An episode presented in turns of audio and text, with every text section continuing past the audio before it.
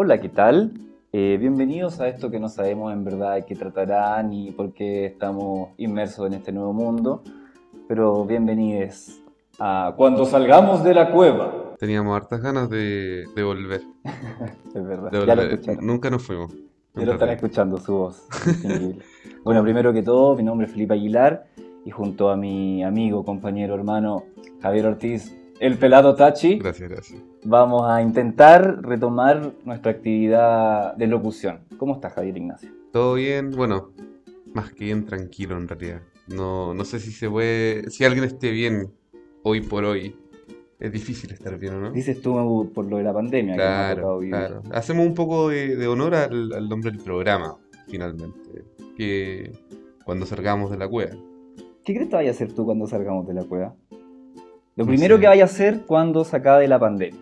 Yo creo que todo va a ser igual que. O sea, no sé si la pandemia, pero por lo menos, porque me imagino que también vamos a pasar por un momento en donde las restricciones se van a ir bajando de a poco. O sea, ya no va a ser necesario sacar un permiso, me imagino. O sea, nos vamos a poder aglomerar en hasta cierto número de personas en un principio. Sí, andar en bici.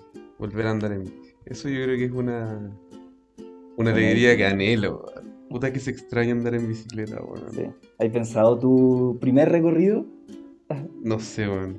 Andar nomás. Como salir y, y poner el, la playlist en, en random, weón. Pero eso extraño que la, la normalidad. Pero igual yo creo, a pesar de todo, que eh, hay mucha expectativa con, con una vuelta a una nueva normalidad que yo creo que la, va a ser la misma weá de siempre, ¿no? Ahora con mascarilla. Pero creo que va a ser la misma nomás. Vamos a hacer las mismas cosas. No creo que cambie mucho. Incluso, pero, pero ojo, hay algunos filósofos, algunos tipos que reflexionan, no sé. po. Por ejemplo, Chichek dice que el capitalismo, poco menos que como ya estaba en su fase terminal, con esto de la pandemia, eh, se revoluciona. Tú eres más... eh, no sé si te compras tanto esos rollos, tal vez. Sí, sí, yo creo que sí, pero yo creo que va a ser como un. Eso es como un cambio de actitud. Pero O me estoy yendo en el rollo. No, no, está bien. Yo creo que efectivamente va a haber un, un cambio como de, de, de- de forma de vivir, de estilo de vida. Pero las cosas que vamos a hacer van a ser las mismas de siempre nomás. Como... Pero de otra forma. Tal vez vamos a salir igual a comer con los amigos a un restaurante, pero en vez de comernos un pedazo de carne, nos vamos a comer un, una hueá más sustentable, por ejemplo. Ya como. No sé, una not burger, una Beyond Burger. O... ¿Cuál es la diferencia entre la Beyond Burger y la... Son ¿cómo dos compañías distintas. Claro, ellos compiten. Claro, compitan. ¿Por quién saca la primera carne Claro. en base Sí. a vegetales Claro. y otro O no de forma sustentable, efectivamente. Como que sí o sí, por ejemplo, tienen que cambiar los estilos de vida, pero tal vez ahí está el desafío en, en poder lograr hacer las mismas cosas con menos impacto, finalmente. Como también en buena hora que estemos reduciendo nuestras emisiones, nos estamos dando cuenta como de los efectos tan, tan como latentes que hay. Eh, las sequías, las lluvias, la, cómo se derriten los polos, bueno, todo lo que implica el medio ambiente implica que también vamos a tener un cambio de actitud, pero vamos a seguir haciendo las mismas cosas. Pero tú dices que vamos a tener un cambio de actitud a raíz de, de la pandemia o, o tal vez, no sé, me, me parece que hasta antes de esto y por lo menos en nuestro contexto, nosotros vivimos acá en Chile, en, en Santiago, hasta antes de, de que se acabara Chile en octubre del estallido social, eh, el foco estaba puesto también en lo que iba a pasar, ¿no es cierto?, con dos eventos importantes en nuestro país, venía la Greta, eh, ¿te acordás o no? Sí, que hasta antes del estallido, o sea, Piñera se las quería dar así de Claro. Capitán Planeta, Sí, y, y me parece que hasta antes de la pandemia entonces, ya llevándolo a un contexto más global, eh, había empezado también como a correrse el cerco en, en algún aspecto, por lo menos ya se está hablando a niveles de esferas políticas internacionales. Claramente no, no, no afecta eso al, a los grandes empresarios y capitales del mundo, pero ya que los políticos lo tomen como un tema relevante, me parece que llama un poco a, a, a- a- fijarse que eso iba a ser también el foco. Y, y en términos concretos y reales es eh, inentendible que aún no empecemos a transitar y a repensar una forma, como tú bien dices, de organización de la sociedad más sustentable. Mm. De todas formas, con la naturaleza, con el medio ambiente. ¿Te acordáis que incluso hubo un, un evento de la, de la ONU, si no me equivoco, no me falla la memoria, el año pasado, donde fueron los presidentes del mundo, y ahí Piñera ya iba, estaba invitando y tirando el rollo como en, en televisión mundial de que se venía la COP25 en Chile, qué sé yo. Y el, y el Piñera en una reunión donde estaba la Greta con el público la fue a saludar y le fue a decir, la esperamos, Greta, en Chile. Sí, la- y la Greta así mirando. Sácame la foto, sácame la foto al topo con la Greta. Como con una cara de muy nada, cara de Greta. Era. Sí, dije. Pero igual, yo creo que igual hay algo también. Aguanta un poquito. Y si, Sí. si se sacó la foto en Plaza Italia como. en medio de pandemia, ¿cómo no se iba a sacar una foto con Greta? Claro, Es no para tenerla. cuando también se sentó en el escritorio Obama así. Imagino que cada vez que invita a alguien a su casa le muestra todas esas weas. Como, mira, acá está el papelito de los 33. Acá mi foto con Greta. Mira aquí cuando estaba el sillón de. Sí, obvio. Siempre le encanta exhibir. Pero bueno, yo, yo creo que sí, efectivamente. eh, hay una componente. Pero mm, también es- hay algo interesante que es como. Primera, o en mucho tiempo suceden cosas que afectan a tanta gente en la población mundial al mismo tiempo. Es como. en al menos en, en donde los países han tomado medidas similares a las nuestras, como más basales de estar confinados, eh, es como una situación mundial en donde todos sentimos lo mismo finalmente. Todos estamos como en la misma. Todos estamos confinados. eh, la gente que tiene que salir a trabajar por necesidad lo sigue haciendo. Como que es una realidad demasiado común, en- obviamente en distintos contextos, pero a nivel mundial, primero es como humanidad que nos vemos enfrentados a un desafío de forma tan transversal. Eso pues también lo encuentro muy, muy potente. Mm. Es este mazo porque también te genera la pregunta de quién va a tomar el liderazgo de esa transformación. Claro, claro.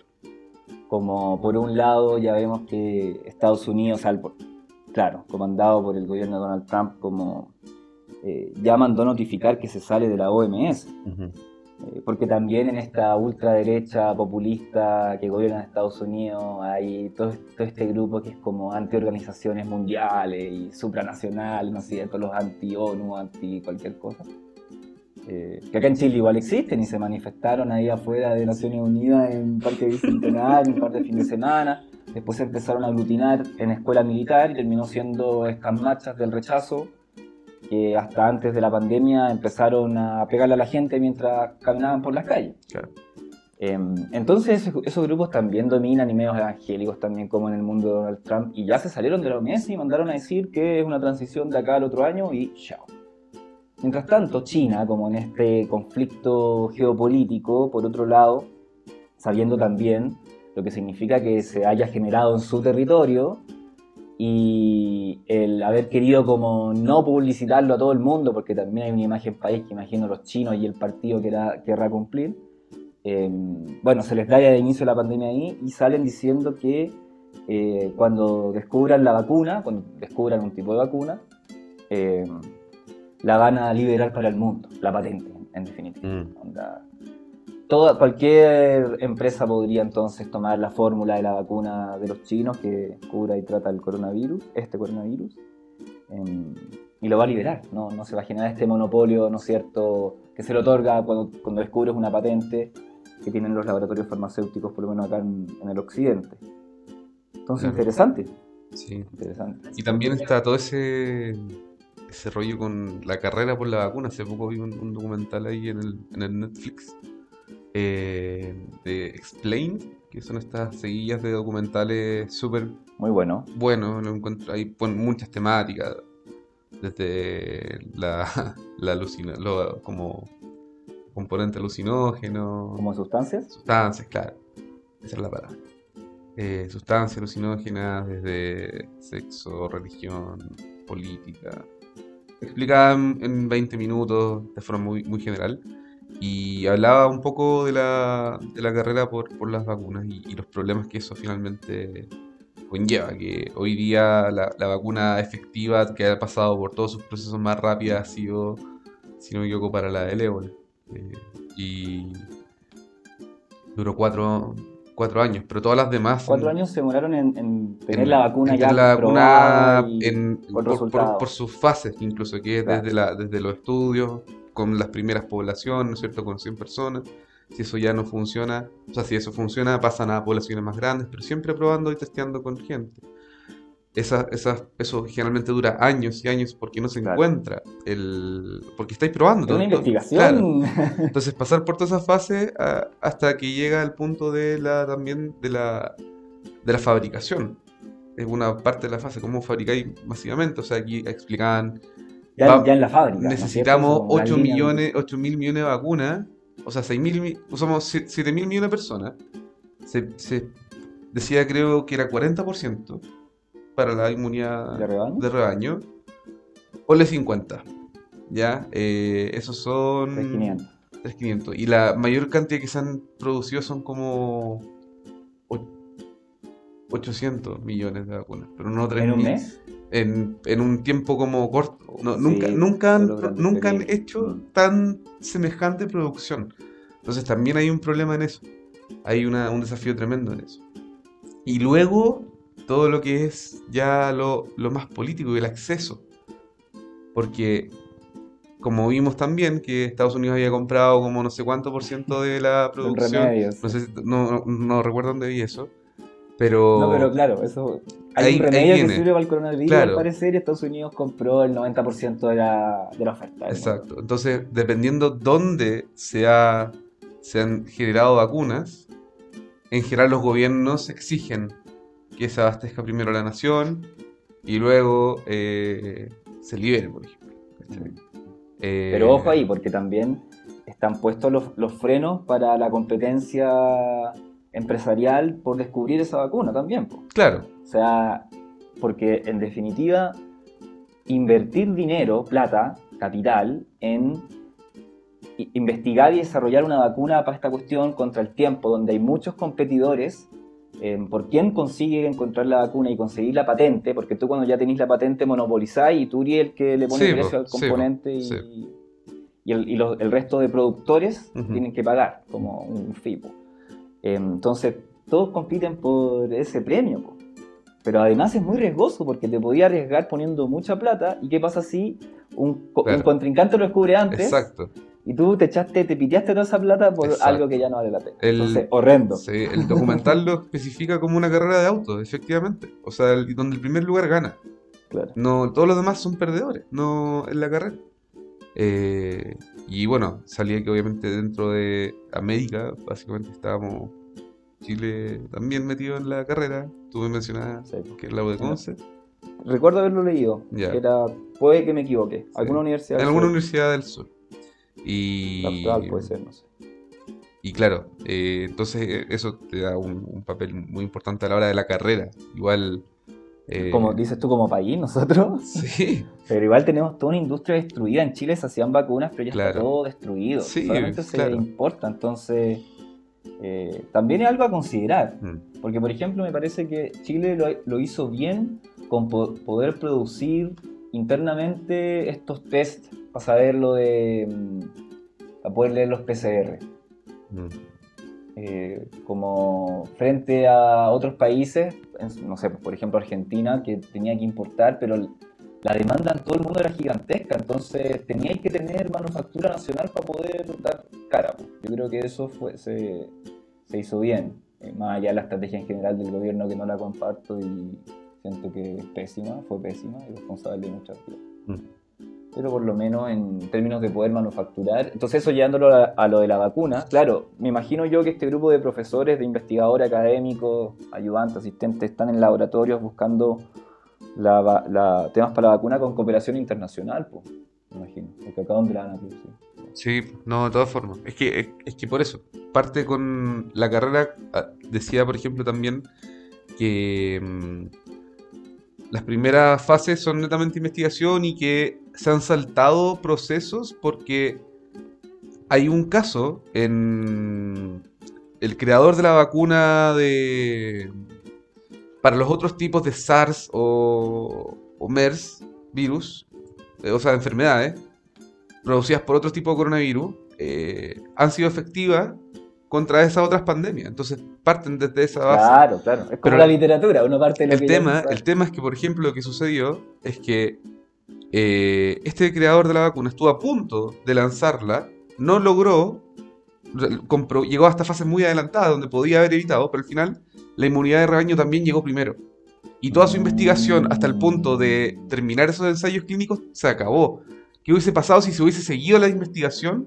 Hubiesen logrado hacer la vacuna para el MERS, para el COVID-19. Ah, pero, esos registros de investigación quedaron. Sí, quedaron. Por eso él, él, él, efectivamente no quedó atrasado del fondo. O sea, partió por algo. Que fuera ah. su propia investigación. Él decía que si se hubiese continuado haciendo esa investigación para el, para el anterior eh, coronavirus, eh, tal vez tendrían incluso una vacuna más rápida para la de ahora. Claro, por supuesto. Eh, y, que, finalmente el Estado le, le, terminó de dar financiamiento para continuar porque ya se había superado la pandemia de forma natural. Entonces, ese es también uno de los. Mirada cortoplacista total. Totalmente. Bueno, y eso también abre las posibilidades que igual están sus disputas, ¿no es cierto? Porque también hay mucha gente, uno que es como antivacuna, mm.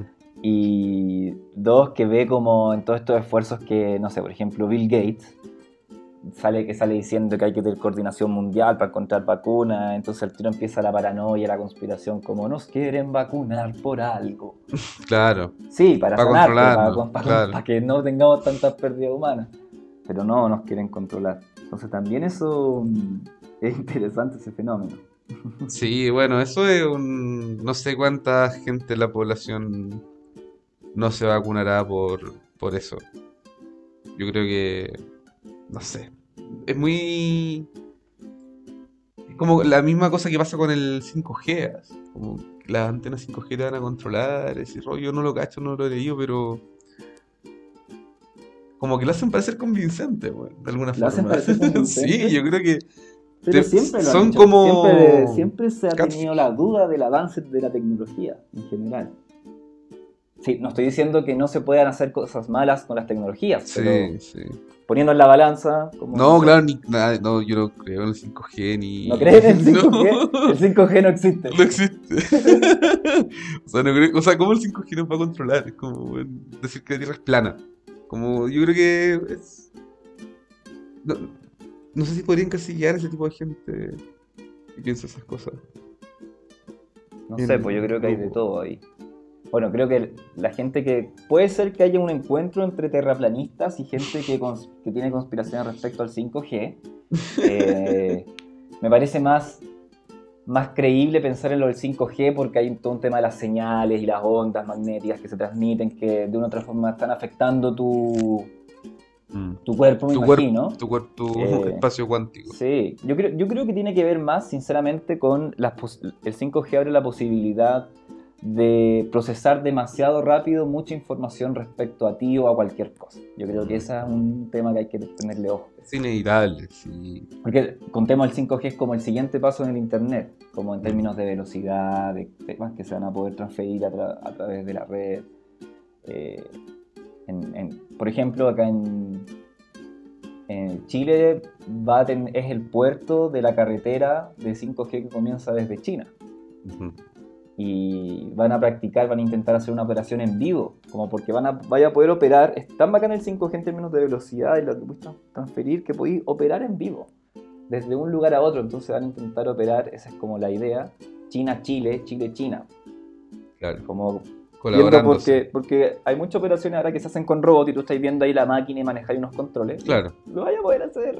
Y que es mucho más fina la motricidad, incluso que tal vez podría llegar. Como obviamente un.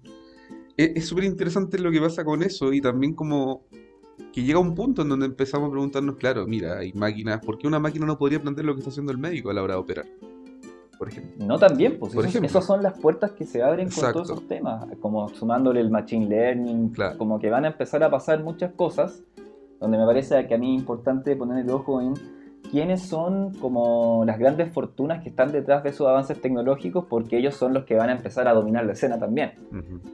Como, y no irnos en la ciencia ficción, pero siempre puede ser un buen horizonte para imaginar, para dimensionar, como imagínate el Elon Musk, que cierra contratos con la NASA de mandar cohetes afuera de la Tierra y el objetivo siempre es llegar a la Luna y finalmente la carrera espacial ya no va a ser entre dos estados-naciones como era Rusia, Estados Unidos en la Guerra Fría, sino por capitalistas, por empresarios que quién va a transportar más gente hacia afuera y cómo lo va a hacer, qué tipo de cohetes va a hacer. O sea, el cohete, el último que tiró Elon Musk, se estaciona solo de vuelta en la Tierra. Y ni siquiera es como quién lleva más gente, es dónde puedo poner mi bodega, weón. Así como, Claro, La bodega de Amazon, ¿dónde la pongo en la luna? claro. Y, y también después hacia otros planetas, dónde están los minerales, dónde están los recursos naturales a explotar. sí. Claro. Hay, hay otro. Cuando salgamos de la cueva. Hay otro documental re bueno. eh, son, es animado de Kurzgesagt. Muy bueno. Eh, claro que en alemán, o sea, en español significa eh, en, como en una cáscara de, de maní, in a nutshell. Una cáscara de nuez, perdón. Eh, Kurzgesagt. Kurzgesagt. Y- En YouTube. En YouTube, gratuitos. Y habla también de, de una serie de, de capítulos que también te explican en, en muy poco tiempo eh, muchas cosas como el universo más, más científico. Y también de teorías que son súper interesantes que hablan de cómo nosotros vamos a expandirnos por el universo o qué cosas tienen que pasar para que eso suceda en términos de energía, cómo tenemos que recopilar la energía. Y por ejemplo decía que para hay una hay teóricamente es posible crear una esfera alrededor del Sol, que es la esfera de Dyson, que es como unos millones de espejos que finalmente pueden encapsular el Sol. solares. Claro, que pueden encapsular el Sol y redirigir la- toda la energía que produce ese Sol a un punto en específico. ¿Sí? Y eso es posible teóricamente. Pero, pero es un. eh, Y ahí- recuerdo haber visto el video, pero no lo recuerdo. A ver si tú me refrescas la memoria. Si es que es como, como un cascarón, como que lo envuelve, o Claro. podría orbitar un. Porque si no, ¿cómo pasaría después el sol? Es, es como una. Son millones de. como de. de satélites alrededor del Claro. Sol. Que tienen la capacidad de abrirse, de cerrarse Claro. y bueno. orbitar. Eh, O y sea, eso. Claro, teóricamente es posible. Claro, Lo voy a formular, pero. Lo- sí, pero ahora- que el pero- ser humano logre ese nivel de tecnología. Pero es que él también explica que no sé cómo lo haría. Y el loco dice: Ya, primero lo que tendríamos que hacer es hacer una base en Mercurio, por ejemplo. Porque es más rápido mandar las cosas desde allá. Entonces ya, y- pero es, con esa como, ¿cómo, cómo podría ser- podríamos hacerlo real? Onda, con los recursos que hay hoy día en la Tierra. Se puede hacer, se puede hacer. Y que también ta- eh, la Tierra va a tener una- un cambio y va a tener es- ascensores.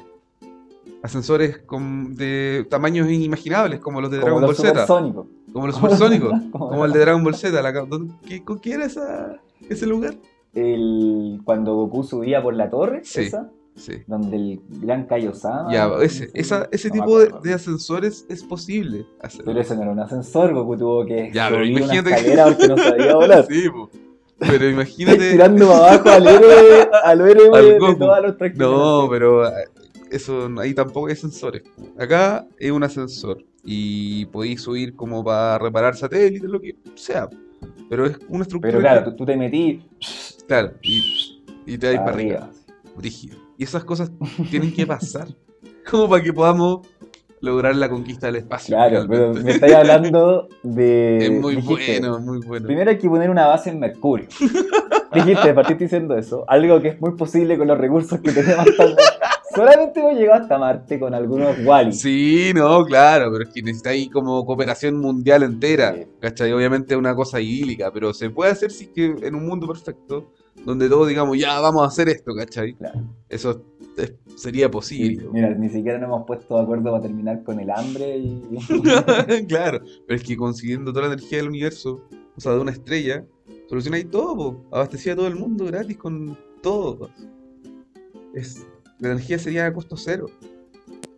Bueno, sin ir tan lejos, de repente los paneles solares podría ser un, un tema. Ya, ya tiene el peso que hace 10 años no tenían, 15 años.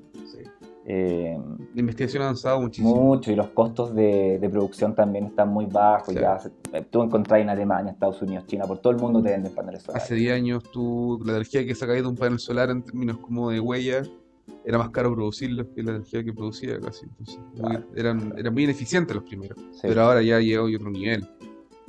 Sí, no, toda construcción debiese considerarlo, dependiendo obviamente de la cantidad de sol que hay en el territorio, pero es como un, El problema aún creo en, en nuestro país es que no, no está por ley esta cuestión de que tú le podáis vender energía al sistema centralizado.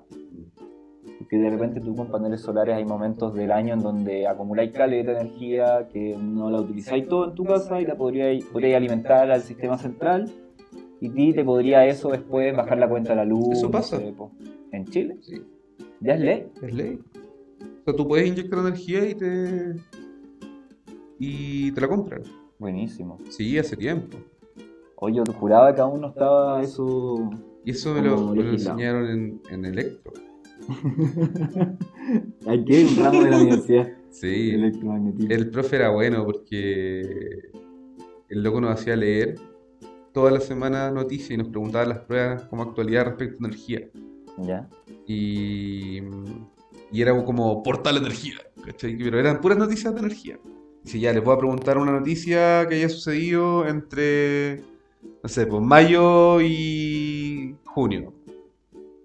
Tienen que leer toda la weá que pasa. Y, era- y te pide opinión. Muy buen Eso es importante. Sí. Aparte de rajarte Claro. un par de matemáticos Claro. horrendos, sacando Pero- ahí corriente. Sí, pero ahí el loco ap- aprendí que finalmente tú podías inyectar. Y la venta igual es, Mira. es rentable. Juro que yo pensaba que no se podía. ¿Y por qué pensabas eso, Felipe? Porque en general había escuchado que no, o tal vez que no, no valía la pena, no sé. No, tenía esa sensación. De verdad no, no me he actualizado en esas materias. Claro, finalmente igual lo que sucede, y de hecho, tal es así el nivel de avance de la, de la ley. Que tú, hay un portal del gobierno, del Estado, perdón, que tú podís calcular tu propio proyecto solar automáticamente, está tu- a- totalmente automatizado. Onda, cuánto querés generar, dónde te vas a ubicar con los mapas visores abiertos que tiene Chile Te también. da como un valor. y te da un valor de cuánto vaya a usar según lo que el consumo y según el, el sol que hay y cuánta radiación llega buenísimo. y te dice ya mira durante enero a marzo entre las 0 horas y las 12 voy a, vaya a usar la energía mía y porque, porque no tenéis sol y así entonces empiezan a, a hacer el, el cruce de cuadre porque en todo momento se usan los dos sistemas, uno complementa al otro. Eh, y te dicen, mira, en junio vaya a tener una ganancia de tanto, pero en julio vaya a tener eh, que usar tanto. Es como para que te vayas planificando. Claro. Mira, buenísimo, no tenía idea. Sí, es Bacán. súper bueno. Y es súper automático. De hecho, eh, yo creo que la mayoría de, las empresas que están saliendo en términos de paneles solares es. Está ahí, es eso. Te presenta una cotización que es básicamente ir a ministerioenergía.cl, calculo radiación solar. Sí, pues no, y Es en, mucho- bueno. en muchos edificios públicos ya se ha empezado por instalar paneles solares hace rato ya, Mm. en parte. Y finalmente, hoy día yo creo que una, bueno, que te haga un, un proyecto, una empresa, debe estar alrededor de los 20 años de inversión. Eh, o sea, perdón, 15 años y con una mantención cada 20 años. Entonces, al final, es buena. A largo plazo es bueno. Ya entonces tú decís que uno pu- puede inyectarle energía Sí. como yo, como, como casa, no como Sí, empresa, como casa. Ah, mira. O sea, tenéis que tener una, una cosa, tenéis que. Igual no es como llegar y chantar el cable. Obviamente. No, pues me imagino que no. Es un proyecto, sí. Claro. A Enel, Hay no una sé. serie de tramitaciones, eh, pero tú como persona puedes hacerlo. No sé si es como en términos legales tiene que ser contra una empresa, contra un individuo X, contra la persona que viva. No sé cómo será ese proceso, pero que se puede inyectar energía al sistema, se puede. Y te la compran. Ahora que el precio sea bajo o alto es otra web. Ya, ok. El precio de venta es otra cosa. Ya, mira, qué bueno saberlo. Se ha avanzado harto entonces. Sí, se ha avanzado harto y creo que es. eh, y cada vez está. está siendo mejor. Como más accesible, las tecnologías son más baratas. eh, va- en el fondo vaya a tener más capacidad de, de- de poder ejecutar ese- esos proyectos, incluso Sí, tú claro. mismo, Sí, sí. totalmente. Mira, de hecho, te voy a dar unos datos de... Sería una palta. claro. Oye, pero no le vaya a hacer publicidad a nadie, ¿verdad? No, voy a leer datos así como los índices que uno que yo Ah, ya. recordaba escuchar en, en- en un programa llamado Entre Micrófonos. Cuando Momento experto. Claro, ve- veíamos un par de indicadores económicos. Coméntanos, Eh. Javier, por favor. Ya estoy aquí buscando un, un doc. A ver. ¿Estás Estamos- ingresando a una plataforma estatal? ¿Estás qué haciendo? Sí, ingresando. eh, claro, ahí, en el fondo.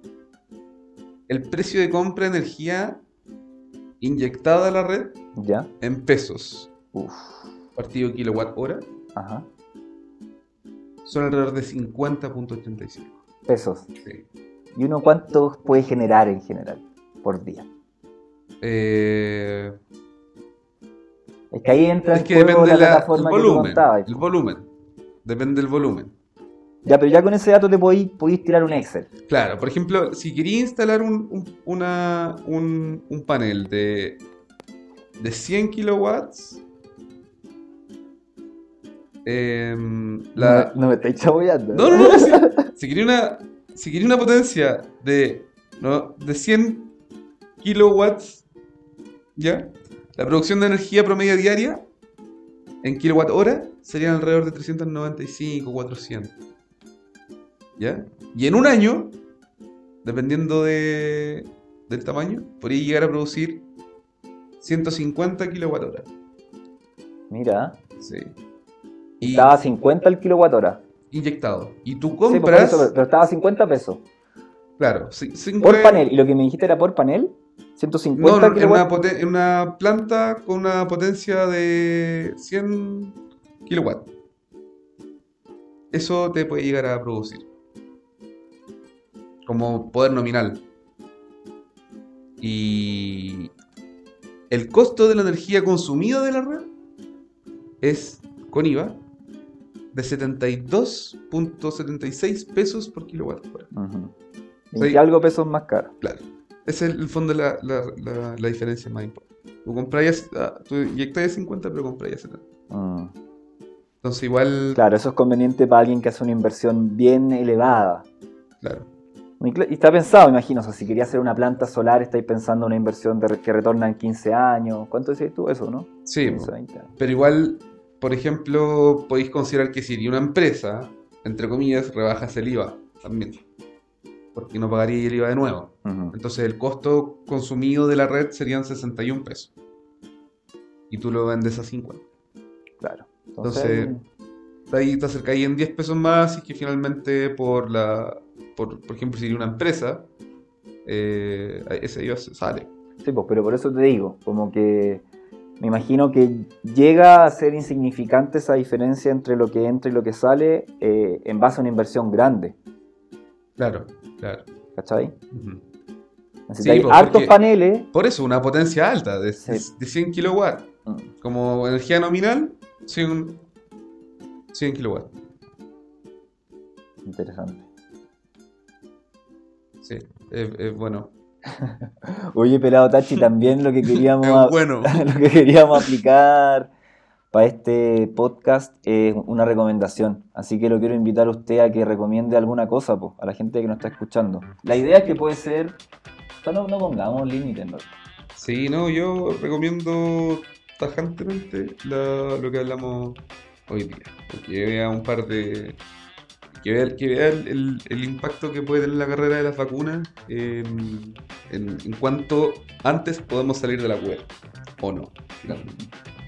Entonces, ese el documental es una serie de, de capítulos, son tres capítulos en realidad que hablan del coronavirus. Entonces, en pocas palabras, coronavirus. en- Netflix. ¿Netflix ha sido su acompañante en este No, periodo? es o un poco Netflix. Ahora, ahora ¿O ve más Crunchyroll también veo un par de. su anime ahí? Sí, un par de anime. No tan aficionado, pero eh, acepto recomendaciones. Y ahora voy a iniciar el, el periodo de, de prueba de Amazon. Ya, te convenció Amazon Prime. Por, por su. Apeló harto. Desconozco, mira, voy a hablar. Porque desconozco cuál fue la estrategia en el resto de Latinoamérica, pero en Chile como que igual se dio color a Amazon Prime. pues, Como que financió un par de series, Claro. también hizo un- una cuestión con, sobre el hardware. Claro. Y ahora hizo otro de la jauría, que se llama. Está súper. eh, Pero no la he visto, no he visto nada de Amazon Prime. Pero me dicen que hay muy buenas películas ahí. igual. En Amazon Prime. Sí, sí, como antiguas, más que Netflix. Así Sí. que. Esas pues, son mis recomendaciones del- de la semana. Al final eh, vamos a estar comprando canales como antes habían en el TV Cable. Claro. Realmente que ahora son On mega demand. ultra super son unas productoras gigantescas, una empresa Netflix, una empresa gigantesca. On demand, sí. Ese es lo, lo que se viene. Queda un blockbuster en el mundo. Será verdad. Es- o sea, lo vi en un meme, no sé si será verdad. ¿Y dónde estaría ubicado este último blockbuster? De hecho, tiene una, publica- una publicación que dice, o sea, que una publicidad que dice, si no sabes qué ver, llámanos y nosotros te podemos recomendar. Una persona te va a recomendar. Como, no sabéis qué ver en Netflix en Amazon, llámanos y nosotros te decimos que y te llevamos la película. No, bueno, como el último blockbuster. Tal vez lo están manteniendo porque la gente va como, oh, a sacar una Claro, del debe último ser- blockbuster. Claro, es un tremendo lugar turístico. Vamos a averiguarlo para la próxima. ¿A usted le gusta el blockbuster? Nunca. Un par de películas, ¿no? Nunca pedí más. Nunca pedí más. ¿Yo? Eh, entretenido, como volverse loco siendo pendejo y ver tan, tanto cuadrado, tanto rectángulo ahí, porque eran como VHS. Podía arrendar juegos de Nintendo igual. Mm. Era como el auge de toda esa importación de marca gringa, pues. La gente que te- tenían dulces gringos como antes de pagar. The Last Blockbuster, atracción turística en Bend, Oregon. Está acá. Era obvio. Era está en, en Oregon. The Last Blockbuster. O sea que no viven de arrendar películas, viven de que la gente va, compra Sí, como souvenir. totalmente. Sale acá una noticia, de- del 7 de marzo del 2019. The last blockbuster in America is now the last in the world. El último, El último blockbuster en América es el último del mundo. Ya sabe qué hacer en Estados Unidos. al último. En Oregon. En Oregon, Bend, Se Oregon. pone ahí en el. Se pone un pin en el Si mapa. no, o pon Last Blockbuster en Google y inmediatamente sale el Last Blockbuster. Y sus recomendaciones, don Felipe, no las hemos escuchado. Eh, sí, yo quiero recomendar un- una serie que está en el Netflix que me ha llevado a la risa la última semana que se llama Community. Eh, es una comedia televisiva como sitcom de un grupo de estudiantes de una universidad comunitaria eh, en Estados Unidos y versa sobre cómo se relaciona este grupo de estudios que son seis personajes muy extraños, muy distintos muy, muy entretenida, que es, es creada por Dan Harmon, que mm, es co-creador de Ricky Morty, la serie también buena. estadounidense. Sí, Entonces, Ricardo tiene y ese- Mortadelo. ese- Ricardo y Mortadelo. Tremenda serie también. Sí, Si, bueno. si no ha visto Ricky Morty, ahí hay algo en que meterse En Ricky Martin. en la cueva de Ricky Martin. Bueno, entonces este tipo antes de Ricky Morty creó esta serie que es Community, entonces también se nota la mano. Ah, tipo- antes de, antes de Ricky Morty. Sí. ¿De qué año es la Gemini? Community. Community inició la primera emisión el 17 de septiembre de 2009 por NBC. De 2009. Yo pensé que era reciente. No, Ahora entiendo por qué. eh, es como, Ya bueno, terminó hace rato. mm, Por eso cuando sacamos fotos era un celular de esos de concha. Como la antigua. Y decía, pero ¿cómo? Si esto no es esta serie. No, po. de acá se hizo a sus lucas el Dan Harmon, Buena. empezó a crecer y de ahí hizo Ricky Morty. Pero es que ahora. Yo pensé que eh, la serie se inspiró como en las cosas que hacía con Ricky Morty. No, po, a- Hay muchas al cosas revés. que pensé al revés, pues me hace mucho sentido finalmente. Hay, Sí, po. Hay mucho guiño de Ricky Morty en, en Community. Bacán. pero no es guiño a Ricky Morty, sino O que el claro, que es, la hizo eso, él es- mismo. claro, sí, exacto. es como Futurama y los Simpsons. Claro, Como, claro, exacto. Pero sí, bueno, no, como buenísimo. momentos que de repente te tienen como medio tenso, así como ¿por qué está pasando esto? Buena. Y eso, esos guiños internos también, como que tienen mucho ese humor, que es un, un estilo de humor, eh, que es como hacer referencias a, a chistes internos o a situaciones internas que, que se ha hecho bastante popular en muchas series que lo usan, como Padre Familia también. Así que súper entretenida una serie eh, liviana para ponerle play, capítulos de veintitantos minutos. Qué bueno. Para morir ahí durmiendo. a morir ahí durmiendo, para relajarse un rato, así que Communities. ¿Tú la has visto también? Sí, pues ahí hemos compartido la serie de repente. Em, Es buenísima. No, me, me he reído muchísimo con, con esa serie. Oye, Sí, pues. Bueno, pues Pelado Tachi, ha sido un agrado este primer episodio. Vamos a ver cómo nos va. ya pues, Esta es la vuelta. se viene. Nos Eh, vimos. Vamos, ojalá tener concursos. Siempre, siempre hemos soñado con tener Sí, concursos. ah, y, y no mencionamos que nos auspician marca. eh, Sí. Ahora volvimos renovados. Oye, porque eso, estamos en toda la volada de, de la paña, así que mm, si nos mandan sus pequeñas empresitas, sus emprendimientos que está sacando harto la gente ahora para hacer unas lucas, acá los decimos, po, Sí, se menciona. los publicamos. No tenemos redes sociales ni esas cosas, pero Pero para cuando salgamos de la caverna, de la wea, de la cueva. de la caverna. Cuando salgamos la cueva. Cuando salgamos la wea para comerse todos los emprendimientos. ya, pues, man. Hoy día no auspicia. Estas partes igual se pueden borrar. No, pero auspicia tu producto. Sí, bueno, estamos con una. una... ¿Sabes aquí, aquí con Don Felipe somos roomies? Somos roomies. Y, y también hacemos harta vida ¿Cómo comunitaria. fue ese que, que dijimos como roomies? Al mismo tiempo, roomies. Y mirándolo a los ojos. sí, pues, somos roomies.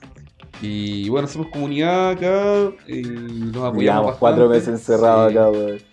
Cuatro meses. Y bueno, ahí en, en la comunidad finalmente iniciamos un, un proyecto con otro, otro, otra vecina de la, de la comunidad de venta de chucrú. Nos llamamos chucrú. Me Pero encanta. eh, eh, es como con X, al principio. Chucrú, chucrú. Y significa chucrut en catalán. Eh, nos pareció bonito y le pusimos chucrú. Así que estamos ahí vendiendo. Ahí con la lucha catalana. Sí, por supuesto, por el independentismo de, de- de Cataluña. Y mm, nada, pues tenemos dos versiones, uno con repollo morado y otro con eh, repollo verde, con manzana verde, un poquito de zanahoria y zapallo italiano. Está a la módica suma de precio de 4.000 pesos. Con, con envío dentro de la zona eh, oriente. Medidas sanitarias, todo en orden. Todo en orden, sí. Todo en orden. Así que nada, pues ahí estamos repartiendo. Mande, mande su solicitud en chucrú fermentados en Instagram. Eso, bacán. Un abrazo. Un abrazo.